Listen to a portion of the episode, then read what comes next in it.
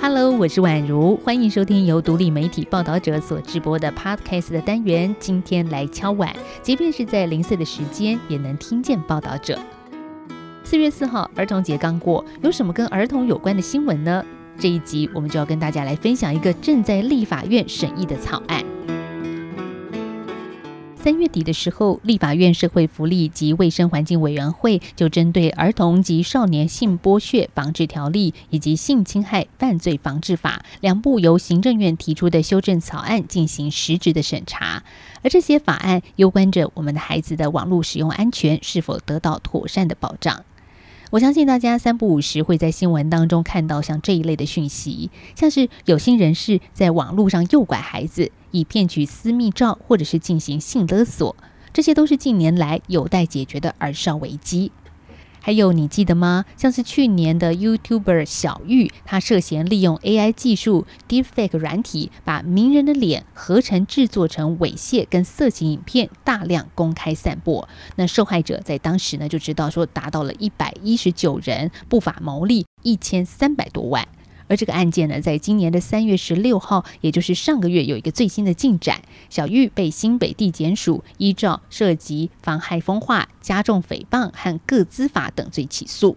我们看到执法人员即便展现了超高的侦办效率，但是也只能依据现行的法律送办，似乎无法让外界看到重惩的效果。于是，在 Deepfake 事件过后呢，政府其实就已经下定决心要修法，那希望能够达到对被害人的保护。根据统计，网络性暴力的犯罪受害者除了妇女之外，未成年的儿少其实也不少。台湾展翅协会就发现啊，儿少性剥削的内容具有庞大的商机，自制和诱拐儿少自拍私密影像传播，在国际之间有增加的趋势。那加害人呢，往往就是看准未成年的被害人的人际和情感的需求，以及自我认同，或者是怀着一种明星梦，等到跟被害人建立关系、取得信赖之后，再恶意诱导，或者是使被害人在心生恐惧之下传送私密照片。社会科技衍生出各种有关于性别暴力的状况，现在越来越严重了。那行政院在三月十号呢，就通过《儿童及少年性剥削防治条例》及《性侵害犯罪防治法》部分条文修正草案，其中特别对于加重刑罚修法的部分，这里有一些关键数字，想先让你知道。行政院草案当中，针对使儿童或少年被拍摄、自拍、制造性交或猥亵行为的性影像案件，提高刑责到三年以上十年以下，有别于原本的三年以上七年以下。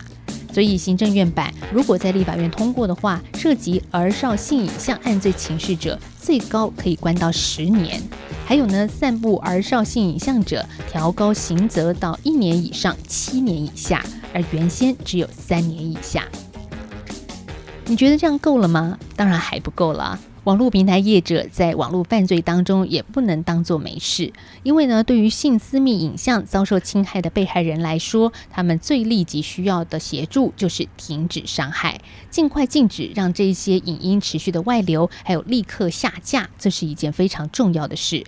所以呢，我们也看到，在这次行政院提出的草案当中，就明定针对儿少受害者，平台业者在知道有犯罪嫌疑情事时，应该先限制公开浏览或者是移除，并且至少保留一百八十天，供司法及警察机关调查。最后呢，主管机关得协助被害人移除性私密影像。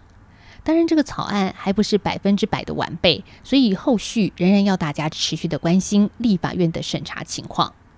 说真的，遇到性私密影像被散布，即便是成年人也会感到受伤、不知所措。所以，我们看看南韩，二零一九年底，南韩就爆发了 N 号房事件，而这件事也让韩国的社会大众注意到数位性犯罪的严重性，并且更可怕的是，竟然无法可管。所以隔年，二零二零年的三月中旬，韩国的国会就通过了性暴力犯罪处罚特别法修正案，其中就是针对 Deepfake 等新兴数位性犯罪进行定义，并且立定罚则。那简单来说，南韩在修法之前，对 defect 数位性犯罪者，只能以制造淫秽物或者是名誉毁损等轻罪起诉。这点有点像是小玉，因为 defect 合成猥亵与色情片遭到逮捕的时候，台湾也只能用现行的法律当中比较接近的轻罪送办。所以 N 号房的事件过后呢，南韩政府就在罚则上进行了强化。如果违反当事者意愿，最高刑度提高到五年；至于涉及盈利者，则可以判决七年。南韩的警方呢，也在修法施行之后，成立了数位性犯罪特别调查本部。光是二零二零年就成功查获包含 N 号房以及相似的数位性犯罪案件两千八百零七件。网络性暴力犯罪的背后存在一个绵密的共犯集团，他们赚取庞大的不法利益。那报道者就曾经刊出政治大学新闻系方念轩副教授的一篇评论，希望大家看见那一些受害于数位性别暴力里面的人们。文中提到，受害人多半是女性，她们往往被认定为无人加害，纯粹活该。怎么说呢？像是对于未经同意泄露性私密影像的受害者，外界就常批评他们是自作孽不可活。他们被指责：谁要你去拍的？你不拍不就没事了吗？但是请注意哦，像这样的论述，让我们不知不觉当中落入了谴责被害人的循环。而且呢，拍摄私密照跟同意让他人在网络上散布、转贴到情色网站，这根本就是两回事。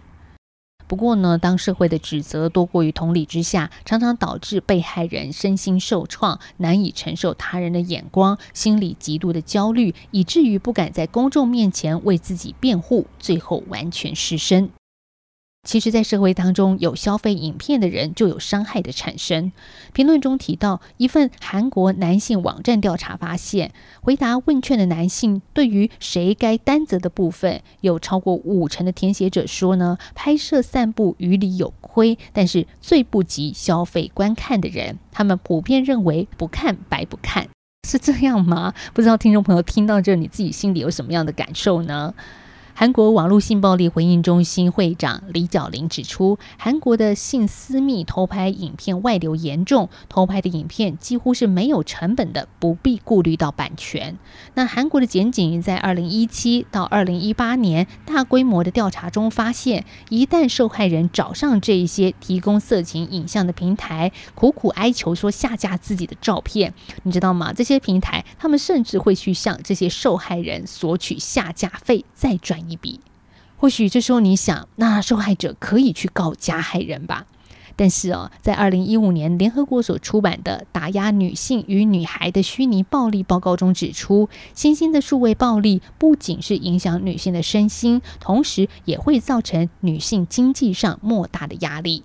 因为呢，为了对抗加害人，他们常常得支应诉讼费用，甚至无法正常的工作，以致没了收入。这是对于经济上相对弱势的女性而言，如果要依循法律途径解决，她们往往负担不起时间跟金钱的成本，这处境根本就是雪上加霜。那对于南韩网络性暴力受害者的情况，事实上，受害者是常生活在千夫所指、寻死不得活的世界里。所以也因此，韩国的网络性暴力回应中心定期举办匿名者纪念仪式，来追悼遭受网络性暴力、最后走上自杀这一条不归路的受害人。